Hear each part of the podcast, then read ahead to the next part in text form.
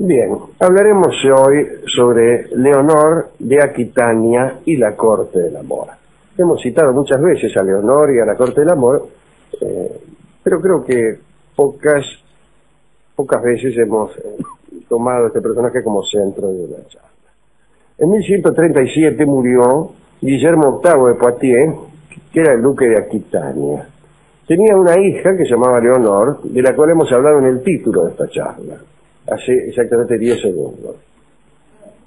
Era muy hermoso, ciertamente. Ahora bien, Guillermo VIII, como última voluntad, eh, encargó que le pidieran al rey Luis, Luis VI de, de Francia que casara a su hijo Luis el joven con su hija Leonor. Esa no es una última voluntad.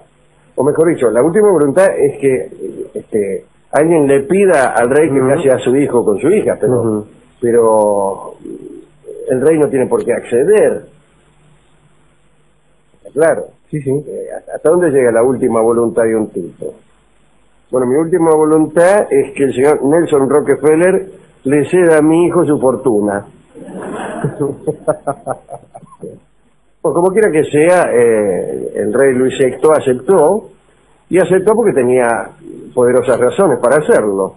La heredera de Guillermo VIII era poseedora de enormes territorios, territorios de la Auvernia, del Poitou, de la Marche, la Gascuña, la Guyena, eh, en fin.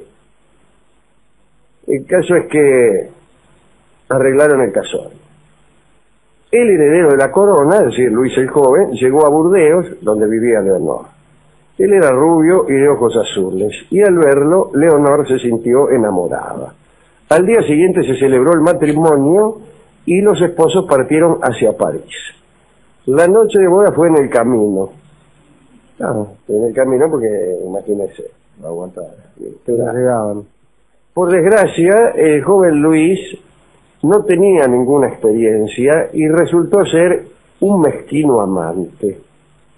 Y la decepción fue cruel para Leonor. Pero antes de llegar a París recibieron otra noticia mala, que es que Luis, eh, el rey Luis VII eh, había muerto. No, Luis VI había muerto. Quiere decir que Leonor era, era reina. En el camino se enteró de que era reina, es decir, era la mujer del rey.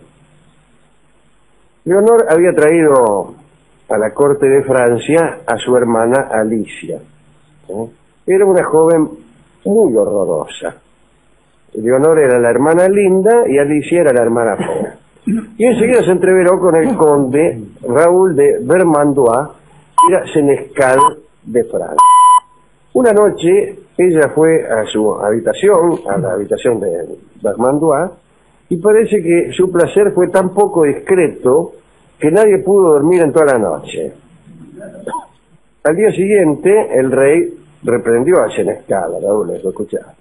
Y este, muy avergonzado, respondió que estaba dispuesto a casarse con, la mujer con la cual habían hecho tamaño escándalo. Digamos, para legitimar aquellos gritos, por lo menos eh, fueran tomados como avisos de un matrimonio eh, legítimo. Pero había un problema el, el Vermandois ya estaba casado, estaba casado con Gilberta de Champagne.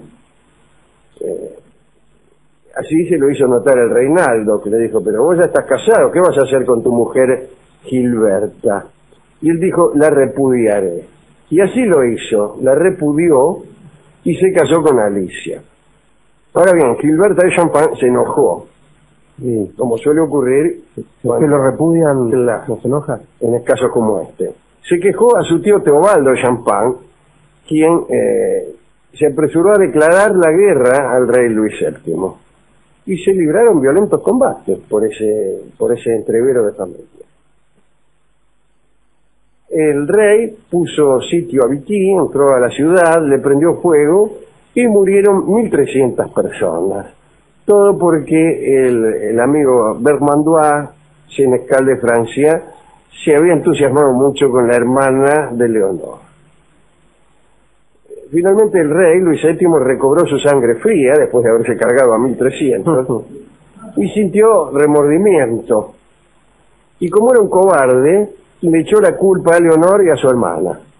Ajá. No a su hermana, no, Sonia, no. sino a la hermana de, de, de Leonor, que como hemos dicho se llamaba Alicia, era un poco horrorosa y, gritaba en los momentos de mayor entusiasmo amoroso. Eh, al volver a París, el rey se confesó con San Bernardo, nada menos, que le sugirió como penitencia que fuera a combatir a los infieles en Palestina, sino que bailara la firmeza, como suele ocurrir con confesores eh, más benevolentes, sino que se fuera a Palestina a combatir infieles. Luis decidió cumplir con aquella penitencia. ¿no? Bueno, muy bien, dice, voy a combatir infieles a Palestina. Y decidió que Leonor lo acompañara a Jerusalén. No es que estuviera muy enamorado en realidad, pero se sentía celoso. Pues era un miserable, ¿no? Sin embargo, nadie le había hablado de los efectos que las cálidas noches de Oriente tienen sobre las mujeres. A mí tampoco nadie me habló de esos efectos, pero parece que eh, las noches de Oriente tienen efectos sobre las mujeres. En 1147 partieron el rey Luis VII y su mujer Leonor. Eh, pasaron por Alemania, por Belgrado, por Bizancio, por Éfeso, allí donde le prendieron fuego al, al templo de, de Artemis, pasaron por Antioquía y allí se quedaron un tiempito. El príncipe de Antioquía, el príncipe de esa ciudad, era Reimundo, era tío de Leonor. ¿no? Y la reina dormía siempre sola. El rey, como se ha dicho, no tenía mucho entusiasmo amoroso. Una noche, esas noches de Oriente, esas noches de Antioquía, un tipo entró furtivamente en, en su habitación y la amó a Leonor. El misterioso amante la dejó antes del alba. Y nunca se supo quién era el tipo. Sin embargo, a la mañana siguiente Leonor estaba más contenta. Ahora bien, el tío Raimundo tenía la costumbre de conversar con su sobrina. Y una noche el, rey entró de repente, me refiero a, Luis VII, entró de repente en una habitación y la encontró a Leonor hablando con el tío. E inmediatamente, inmediatamente la acusó de ser la amante de su tío. Y le dijo, mañana mismo saldremos para Jerusalén. Discutieron, como suele ocurrir cuando uno le dice a su mujer que es amante del tío. Y ella le dijo, mirá, dice, ya que estamos hablando, eh, lamento comunicarte que nuestro matrimonio es incestuoso. Somos parientes en un grado prohibido por la iglesia. Así que nuestro lecho es sacrílego. Así que nos vamos a divorciar en cuanto tengamos tiempo. Bueno, llegaron a Jerusalén, imagínense, por aquellos lugares no había mucho tiempo de andar divorciándose y eso. En Jerusalén un poco mejoraron las cosas, incluso parece que Luis durmió con la reina. Pero a pesar de todo, Luis le mandó una carta al abad Suger, Suger, así se llamaba, para comunicarle que se iba a divorciar.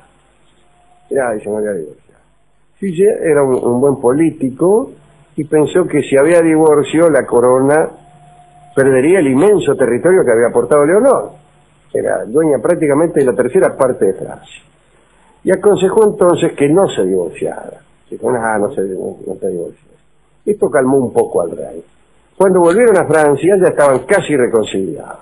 Habían pasado por Roma y allí el Papa les había dicho que el matrimonio no era incestuoso. Entonces Luis VII volvió a dormir con su esposa, de tal suerte que la reina quedó embarazada dio a luz una niña, pero después Leonor volvió a comportarse de modo indiscreto y el rey celoso consiguió que el eh, concilio de Beaugency declarara nulo el matrimonio. La joven princesa, que poseía un tercio de Francia, tuvo pronto numerosos pretendientes, imagínense. Pero no le gustaba ninguno, y entonces para rajarse de ellos se refugió en el castillo de Poitiers.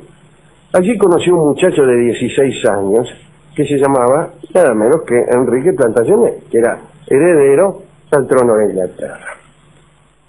Al fin, este, en 1152, Leonor se casó con, con este muchacho y unió sus posesiones con las de él, que era heredero de la corona de Inglaterra.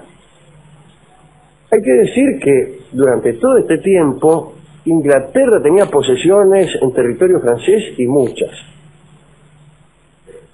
Eh, hay que decir también que los varones solían tener poder superior al de los reyes. Quiere decir que con este matrimonio, Leonor llegaba reina por segunda vez, pero esta vez ya no era reina de Francia, sino que era reina de Inglaterra. Y todos los territorios que ella eh, regenteaba, por, por herencia y por sangre, pasaban a la corona inglesa. Y ahí empiezan los merengues que dan lugar a la que después fue la guerra de los 100 años entre Inglaterra y, Francia. Eh, cuando Enrique se casó con, este, con, con, Leonor, todavía no era rey, pero inmediatamente murió el viejo y, y Enrique lo sucedió. Así que Leonor fue reina por segunda vez. El rey de Francia quiso protestar, vio el antiguo marido. Eh, que se creen, dice, pero bueno. Las diferencias. El caso es que Luis VII había perdido más de la tercera parte de su reino. Pero veamos qué le pasa a Leonor en Inglaterra. El nuevo marido, Enrique, estaba casi siempre ausente. Y en una de esas ausencias, Leonor conoció a un trovador, a un cantor de tangos, que le componía canciones. Se llamaba Bernardo de Ventadour. Pero un día Bernardo tuvo que viajar a Francia, a Guyena. A veces Leonor se ponía triste, pensaba en las dos hijas que había dejado en la corte de Francia, pensaba en Luis VII que se había casado con Constanza de Castilla. Para peor se enteró de que su nuevo esposo Enrique andaba con una rubia que se llamaba Rosamunda. Inmediatamente eh, lo encaró al marido y le dijo, che, eh, ¿qué te pasa? El rey prometió que se iba a deshacer de aquella amante, pero no cumplió. Algunos libros de historia pretenden que Leonor mató a Rosamunda con sus propias manos, pero eso es absolutamente falso, lo decimos aquí por Radio Continental. Para tranquilizar a Leonor, Enrique organizó un viaje por Francia. La reina se puso contenta porque pensó que podía llegar a ver a Bernardo, aquel este Bernardo de Ventadour, el cantor, al cantor de tango que estaba en Francia. Eh, bueno, eh, en realidad no lo pudo ver mucho. Apenas si lo saludó de refilón y le hizo un par de cálidas promesas al pasar. En el transcurso del viaje quedó embarazada una vez más y volvió a Inglaterra con el futuro Ricardo Corazón de León en su seno. ¿Eh? Dos años después volvió a Francia y allí en Poitiers se encontró esta vez sí con Bernardo, el cantor de tango. Allí se quedó un tiempo y formó lo que se llamaba la Corte del Amor, eh, era un, grupo que se reunía y se autodenominaba Corte del Amor porque este, eh, tenían como diversión, además de conocer tipos y minas, eh, expedirse sobre conflictos amorosos. ¿no?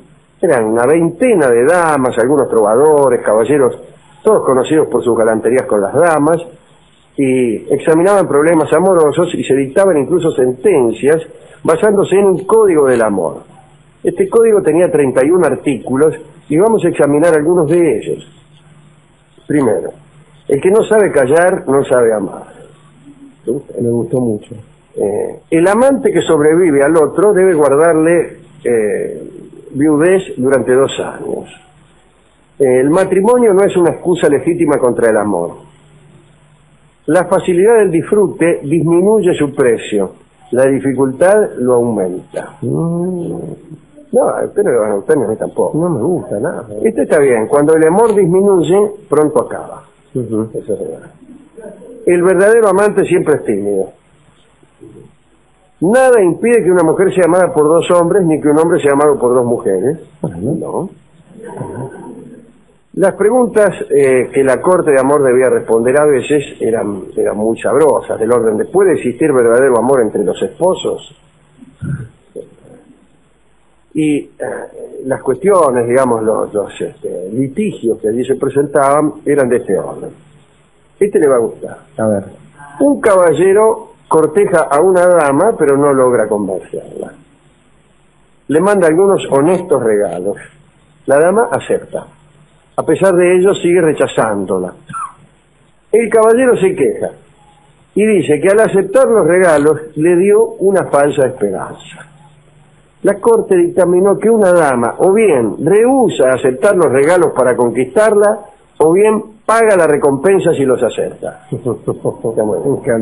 Si lo hace, o sea, si acepta los regalos sin dar nada a cambio, debe ser considerada en la categoría de cortesana. Está muy bien. Está muy bien. Estoy de acuerdo. Bueno, en el transcurso de 10 años, Leonor de Aquitania pasó más tiempo en Poitiers que en Londres. Con Enrique, su marido, ya no se entendía en absoluto. Cuando el hijo de Enrique, Ricardo, se levantó contra su padre, Leonor se puso de, de parte del hijo. ¿eh? Hasta que el ejército de su marido la tomó prisionera en Chinon. Fue conducida a Inglaterra y encerrada en la torre de, de Salisbury. Allí permaneció 16 años encerrada hasta que Enrique murió.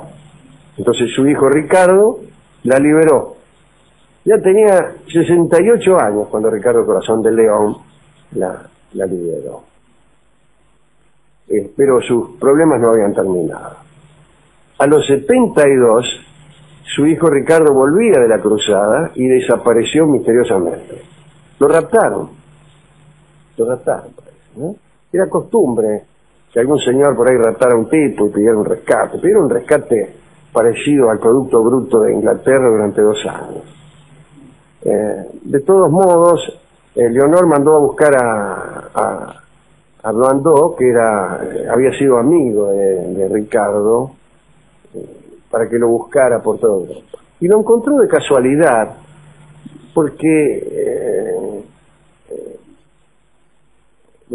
era com- compositor de canciones, como y habían compuesto una con Ricardo. Y un día, al pie de una fortaleza del Danubio, escuchó una canción que decía eh, Ne peut vous voir sans vous aimer. No estaba Ricardo que se... Ne peut vous voir sans vous aimer. Dice, esa canción la conozco. ¿Quién es el que canta esa canción? Soy yo, dijo un tipo de atrás de una reja. Ricardo Corazón de León.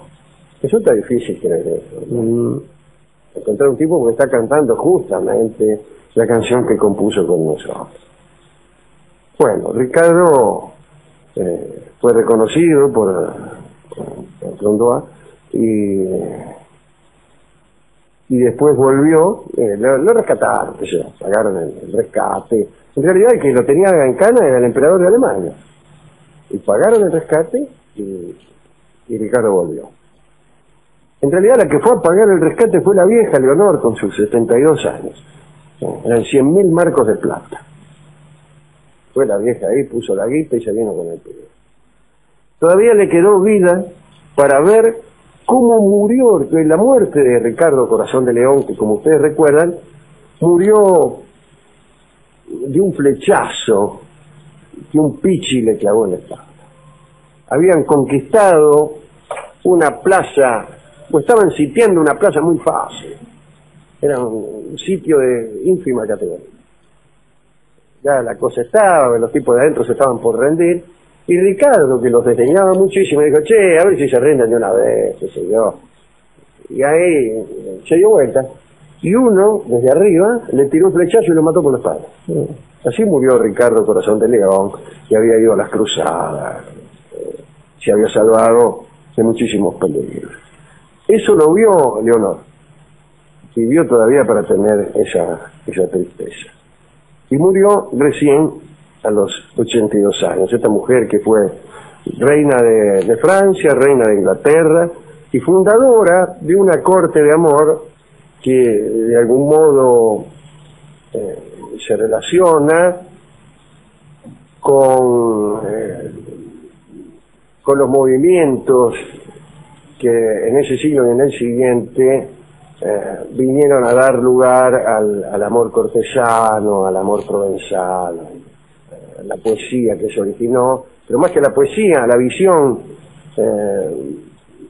a una nueva visión de la mujer y del amor, que este, floreció en, el sur de Francia en, ese siglo y en el siguiente. Hemos hablado muchísimo de eso. Una cosa curiosa es que eh, toda esta gente hablaba francés. Ricardo, que era el, rey de Inglaterra, eh, creo que no, no- no hablaba casi nada inglés o no hablaba inglés, hablaba francés. Eh, así fue en la corte de Inglaterra, todos hablaron francés hasta eh, bastante tiempo después.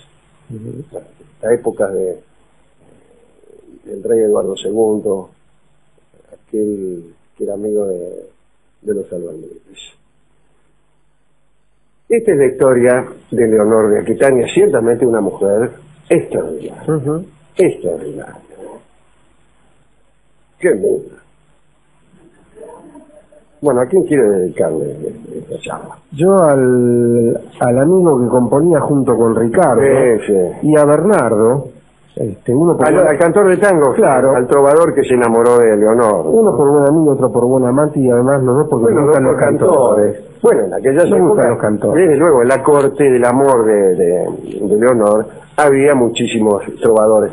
Predominaban los trovadores. Sí. Si no cantabas un poco, nadie te daba bolilla. Qué bueno. Qué lindas épocas, ¿no? Lindas épocas.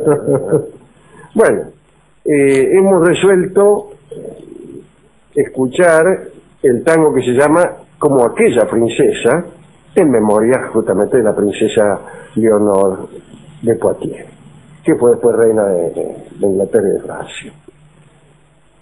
Escucharemos la versión de Ruth Ataguile con el acompañamiento de Fernando Marzán. Como aquella princesa es un tango de Joaquín Mora. Adelante.